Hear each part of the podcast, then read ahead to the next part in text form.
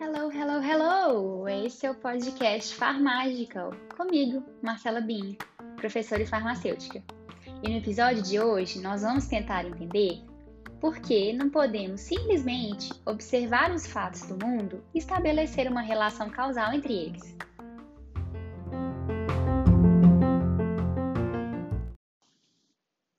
Antes de mais nada, esse é o primeiro episódio gravado depois da divulgação oficial do podcast no dia 26 de junho. E, sério, eu não esperava ser tão bem recebida, ter a minha ideia tão bem acolhida, e por isso eu queria agradecer. E a ideia é que a gente também construa o podcast juntos. Então vamos para o episódio de hoje? 2020 está sendo um ano extremamente desafiador para o indivíduo de pensamento crítico e racional. Para quem é cientista da área da saúde, então, várias já foram as frustrações. A batalha pela disseminação de informações verídicas e confiáveis ganha novos obstáculos a cada nova corrente de WhatsApp.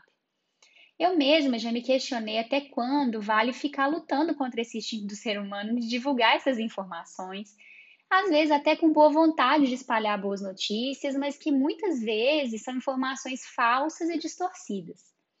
A sensação é de ficar enxugando gelo, de dar amor em ponta de faca. Pode escolher o ditado que melhor preferir, se você compartilha desse sentimento, como eu. Mas, como discutimos no episódio anterior, o focalismo e a tendência de confirmação acabam nos cegando e nos impedem de observar com maior clareza o que realmente é permitido concluir naquele momento, naquele contexto e naquela situação. A ciência e o método científico existem para melhor compreensão do mundo e de nós mesmos, bem como das relações entre tudo isso. A observação é um elemento importante. É ela que alimenta a nossa curiosidade e a busca por respostas. Mas já pararam para pensar por que precisamos de um método para avaliar as nossas observações? Sem um método, um sistema bem objetivo e claro, a observação pode culminar em conclusões inverídicas ou distorcidas. Veja que eu não disse que o método é fácil, eu disse que ele é objetivo e claro.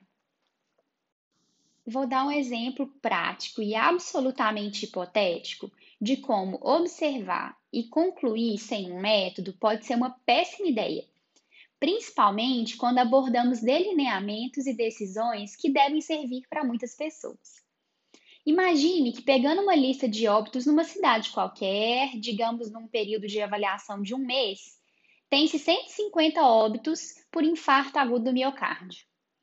Dessas 150 pessoas, alguém descobre que 120 delas, o que corresponde a 80% dessas pessoas que vieram a óbito, tinham assinatura da Netflix. Observar esse dado, sem contexto, sem método, poderia levar alguém a concluir: Opa, então ter a assinatura da Netflix aumenta a chance de morrer de infarto. Olha aí o dado. Sou absurdo para você essa conclusão?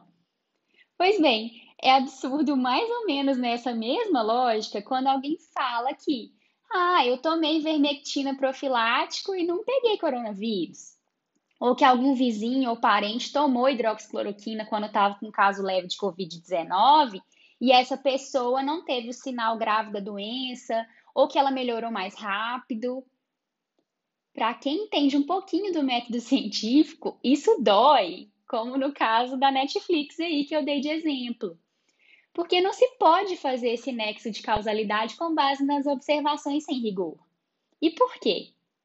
Nesses exemplos, principalmente porque você pode tomar ivermectina e não ter contato com o coronavírus. E aí é claro que você não vai adoecer. Ou porque o seu vizinho ou parente poderia ter melhorado mesmo sem a hidroxicloroquina. Mas somente observando esses casos soltos assim, não é possível extrapolar para conclusões gerais sobre eles. E o que, que falta nisso tudo, nesses exemplos que eu citei? Falta o método, falta o rigor científico, falta uma amostra significativa, falta um grupo controle e falta análise estatística desses dados. No episódio de hoje, eu vou me ater ao que eu considero mais fácil de entender e também o mais relevante. Só é possível afirmar que um tratamento faz diferença para melhorar a saúde de alguém se eu tenho um parâmetro de comparação, o dito grupo controle. Apenas o fato de você tomar um medicamento sem indicação e melhorar ou não adoecer, em termos científicos, significa praticamente nada. O grupo controle é essencial para constatar se os indivíduos já melhorariam sozinhos sem o medicamento em estudo. Isso também vale para os relatos de casos soltos que alguns médicos saíram falando sobre o uso em seus pacientes, entre aspas sem justificativa baseada em boas evidências e sem grupo controle. E ainda pior, sem aprovação em comitê de ética. Afinal, o tratamento experimental é estudo. E, como tal, deve seguir o rigor e a ética da pesquisa. Não tem ética em usar seres humanos de cobaia sem seguir os devidos protocolos, por mais bem intencionados em salvar o mundo que essas pessoas estejam. E notem, eu disse grupo controle. Resposta de um, um indivíduo não é grupo, certo? Logo, o relato de caso seria somente uma observação, o que pode ser um ponto de partida, mas está muito longe de ser uma resposta definitiva ou até mesmo verdadeira, e que ela não pode ser extrapolada para grupos maiores. Eu escolhi esses dois exemplos, a hidroxicloroquina e a ivermectina, porque esses constituem o recorde de perguntas e de compartilhamentos nesses últimos meses.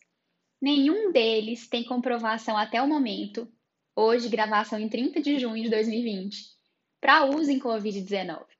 E mesmo assim, houve uma corrida precipitada e eu diria até egoísta para comprar esse medicamento sem a necessidade de uso.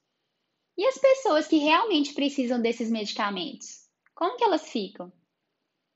Até esse momento, nós não temos evidências clínicas boas que suportem o uso de hidroxicloroquina para a Covid-19, pois ela não reduz a taxa de óbitos e nem os parâmetros de gravidade da doença.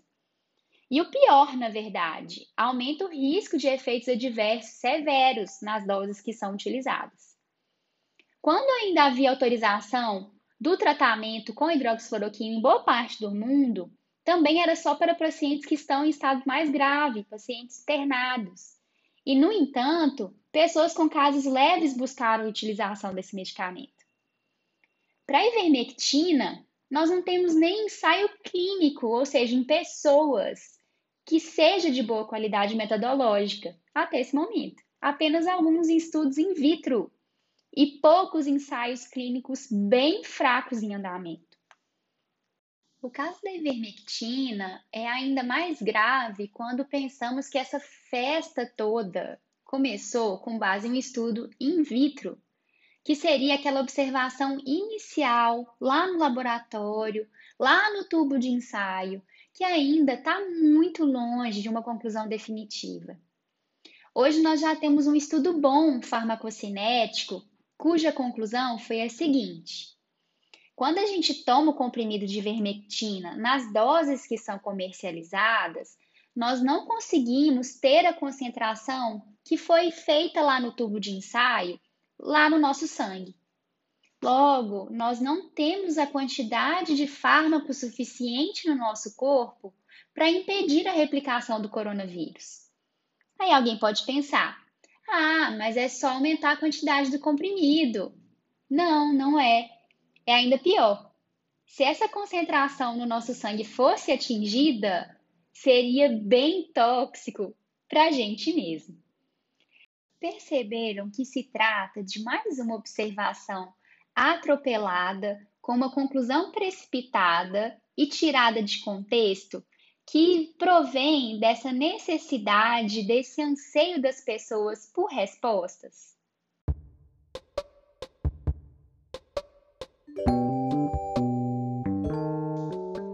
Quando eu digo que observar sem um grupo controle e sem um rigor analítico não vai permitir estabelecer esses nexos de causa e consequência, Isso é um dos fundamentos do pensamento crítico racional. A ciência, ela precisa ser estruturada de modo a eliminar ou minimizar os vieses, os erros, e é por isso que existe um método que tem que ser respeitado. Apenas observar não permite emitir conclusões definitivas, embora elas possam ser um ponto de partida para investigações mais complexas. Se eu fosse resumir o raciocínio desse episódio numa análise breve, seria: tenta colocar a informação que você receber no exemplo da Netflix que eu citei. Veja se se trata de uma observação sem parâmetro de comparação, porque aí a conclusão ela deve ser precipitada, baseada só nessa observação e sem nenhum tipo de análise. Para fechar, eu queria só me explicar para a dona Netflix que o exemplo foi absolutamente hipotético, porque eu achei que seria mais fácil de entender. Eu, aliás, recomendo duas séries documentais muito boas: Pandemia e o Explicando Coronavírus. As duas estão disponíveis na Netflix. Elas são excelentes e muito didáticas. Gostou desse episódio? Comenta o que você mais gostou e segue a gente nas redes sociais. No Instagram é o farmagicalpod e no Twitter é o farmagical. Nos vemos no nosso próximo episódio.